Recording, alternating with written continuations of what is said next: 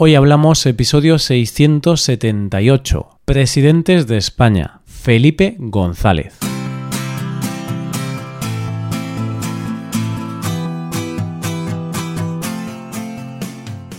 Bienvenido a Hoy Hablamos, el podcast para aprender español cada día. Ya lo sabes, publicamos nuestro podcast de lunes a viernes. Puedes escucharlo en iTunes, en Android o en nuestra página web Recuerda que los suscriptores premium pueden acceder a la transcripción completa del audio y a una hoja con ejercicios para trabajar vocabulario y expresiones. Hazte suscriptor premium en hoyhablamos.com. Hola oyente, comenzamos la semana con el tema del mes, con los presidentes de España.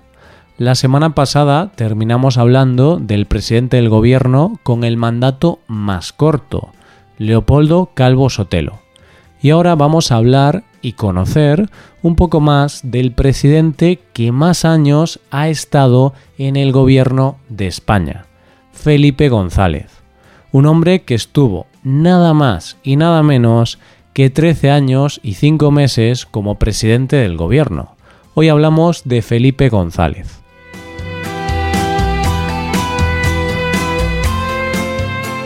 Cuando la semana pasada hablábamos de Adolfo Suárez y Leopoldo Calvo Sotelo, vimos que realmente les tocó una época difícil para un gobierno democrático. Veníamos de un pasado muy reciente, franquista, y ellos mismos habían participado en ese pasado relacionado con el dictador Franco. Recordarás que una de las cosas que había hecho Adolfo Suárez fue volver a declarar legales partidos políticos como el PSOE y el PCE, que hasta entonces habían vivido en la clandestinidad. Te recuerdo esto para que puedas entender mejor el impacto que supuso para todos los españoles cuando en las elecciones de 1982 el PSOE y Felipe González ganan las elecciones con mayoría absoluta. Piénsalo bien, oyente. En el 1975 muere Franco y con él se acaba una dictadura de demasiados años.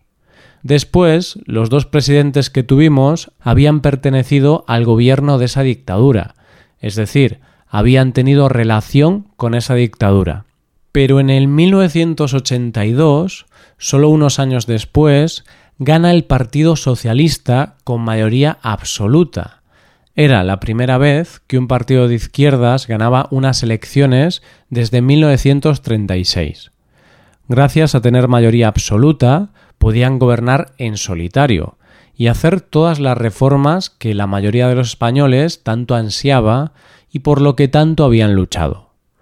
Para que te hagas una idea de lo que supuso, a mí me contaban familiares que ese día cuando ganaron los socialistas. Mucha gente había salido a la calle llorando y brindando con cava. Eso fue lo que supuso el triunfo de Felipe González. Pero, ¿quién era ese tal Felipe González que consiguió algo tan impensado en ese momento? Felipe González nació en Sevilla en 1942 y se licenció en Derecho en 1965. Durante sus estudios, en el 1962, se afilió a las Juventudes Socialistas y años después se unió a las filas del Partido Socialista, un partido político que actuaba en aquellos momentos en la clandestinidad. Estaba ilegalizado. Abrió un despacho de abogados especializado en derecho laboral lo que le hizo tener mucha relación con los trabajadores y los sindicatos, y en 1974 fue nombrado secretario general del partido. Gracias a que Adolfo Suárez legalizó el partido en el 1977, Felipe González se pudo presentar a las elecciones como líder del Partido Socialista Obrero Español. Antes de ver las cosas que hizo Felipe González, a lo largo de sus 13 años y medio de gobierno, hay que decir que no era fácil este gobierno, porque tenía una enorme responsabilidad en sus hombros. Era el primer partido de izquierdas después de la dictadura y la gente lo había votado porque había prometido muchas cosas. La gente estaba muy ilusionada. Así que, aunque consiguió muchas cosas, también hubo muchas cosas muy desilusionantes para los votantes que confiaron en él. Pero también es cierto que la política quema, y no fueron lo mismo los primeros años de gobierno que los últimos. La base de todos los gobiernos socialistas es el estado del bienestar, es decir, un estado que proteja a los ciudadanos y garantiza que éstos reciban salud, educación, ayudas sociales y todo lo necesario para vivir dignamente. Felipe González quería conseguir, en lo económico y en lo social, que España estuviera a la altura de otras potencias democráticas. Su idea era que los españoles tuvieran derechos y vivieran bien dejando atrás la sombra de la transición y de la dictadura. En el ámbito social se tomaron dos medidas fundamentales centradas en la educación y en la sanidad universal y gratuita.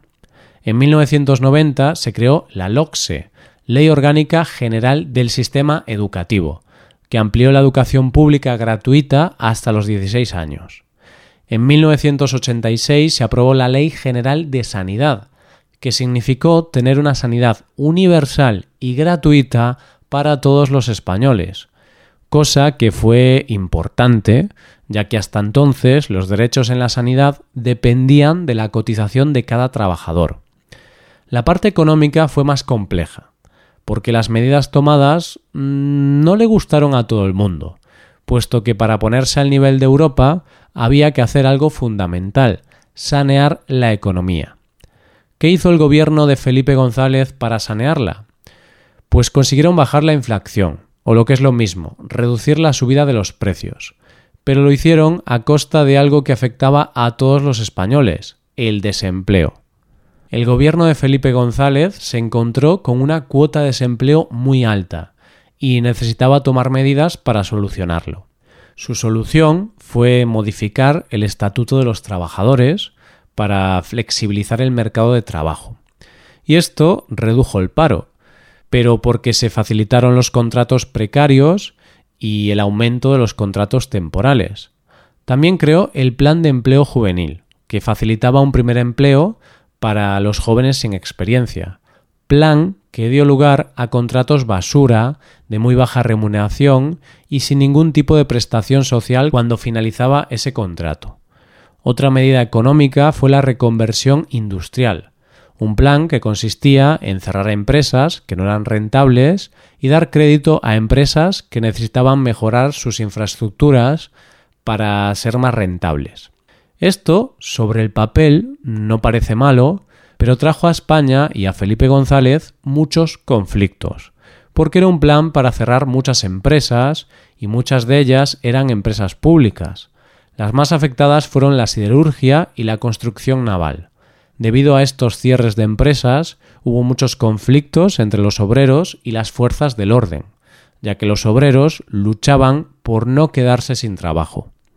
¿Te acuerdas, oyente, que al principio hablábamos de que Felipe González era especialista en derecho laboral y tenía una relación muy cercana con los sindicatos? ¿Te imaginas cómo le sentaron estas medidas a los sindicatos? Está claro que nada bien. Es más, sindicatos y gobierno rompieron su relación, y el 14 de diciembre de 1988 se produjo la primera huelga general durante el gobierno de Felipe González. ¿Qué pasó? Pues resulta que casi todo el país dejó de trabajar durante 24 horas y salió a la calle a protestar. Fue un golpe duro para Felipe González y se tuvo que sentar a negociar con los sindicatos. Después de las negociaciones, aceptó retirar el plan de empleo juvenil y aumentar los gastos sociales.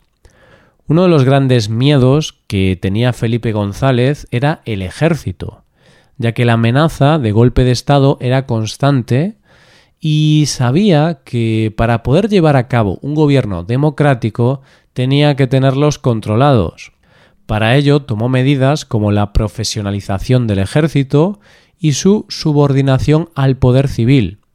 Para conseguir un ejército más profesional, redujo el número de militares, sobre todo en los altos cargos, y creó la figura del jefe del Estado Mayor de Defensa.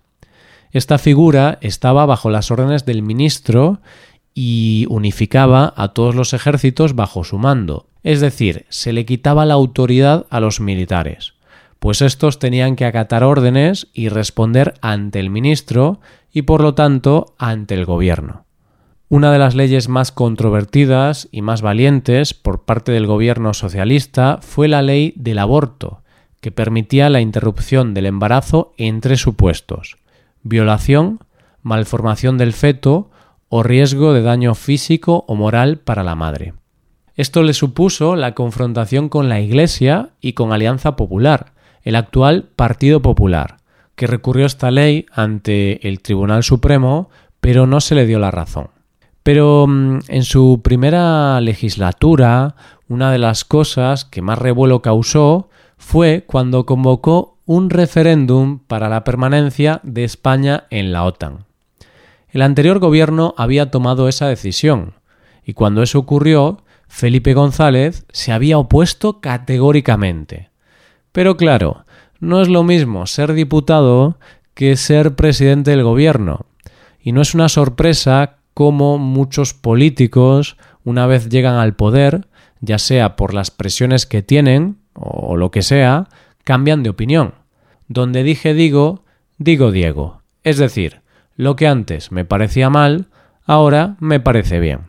Convocan el referéndum, pero el PSOE y Felipe González hacen campaña a favor de la permanencia en la OTAN. Y claro, debido a esa campaña, al final España permanece en la OTAN. Y la pregunta del millón es, ¿por qué el PSOE y Felipe González cambiaron de opinión? Pues porque Felipe González tenía un objetivo, que nos aceptaran en la Unión Europea, y para eso España tenía que seguir formando parte de la OTAN. Así que permanecimos en la OTAN y en 1986 se hacía efectiva nuestra entrada en la Comunidad Económica Europea. Trece años y medio de gobierno. Eso es muchísimo tiempo. Tantos años dan para mucho y puede ocurrir que un mismo partido, al estar tanto tiempo en el poder, termine corrompiéndose por algún lado. Podríamos decir que los últimos años del gobierno de Felipe González tuvieron muchas luces y sombras, porque por un lado tuvo éxito en las relaciones internacionales, éxito de cara al mundo con la Expo 92 y Barcelona 92, éxitos en la lucha contra el grupo terrorista ETA, pero también tuvo muchas sombras, muchas cosas malas. Una de las peores cosas fueron los casos de corrupción, como el caso Guerra, que afectaba directamente al hermano de Alfonso Guerra, vicepresidente del gobierno el caso Filesa, el caso Ibercorp, el caso Roldán y tantos otros. Por cierto, el caso Roldán fue muy curioso, ya que Luis Roldán era el director de la Guardia Civil y fue acusado de corrupción, pero terminó huyendo del país y fue detenido un año después de su fuga en Laos. De esto hay una película que se llama El hombre de las mil caras. Esa peli te puede ayudar bastante a entender lo que pasaba en el gobierno en aquella época. Pero hubo un caso que, sin duda, fue el que minó la confianza de los españoles en Felipe González, y fue un punto importante para que perdiera las elecciones de 1996. Y ese fue el caso de los GAL. En este caso se acusaba al gobierno de Felipe González de terrorismo de Estado. Los GAL, Grupo Antiterrorista de Organización, era una organización parapolicial, es decir, era una especie de guerra sucia o terrorismo policial para luchar contra la banda terrorista ETA usando las armas. Este grupo armado causó muchos muertos y está demostrado que fue financiado y controlado por el Ministerio del Interior. Aunque nunca se pudo probar la implicación directa de Felipe González, fue el fin de su carrera política, pues esto, unido a la crisis económica y la desconfianza y el hartazgo de la gente con Felipe González, supuso la pérdida de las elecciones en 1996, dando el triunfo al Partido Popular de José María Aznar.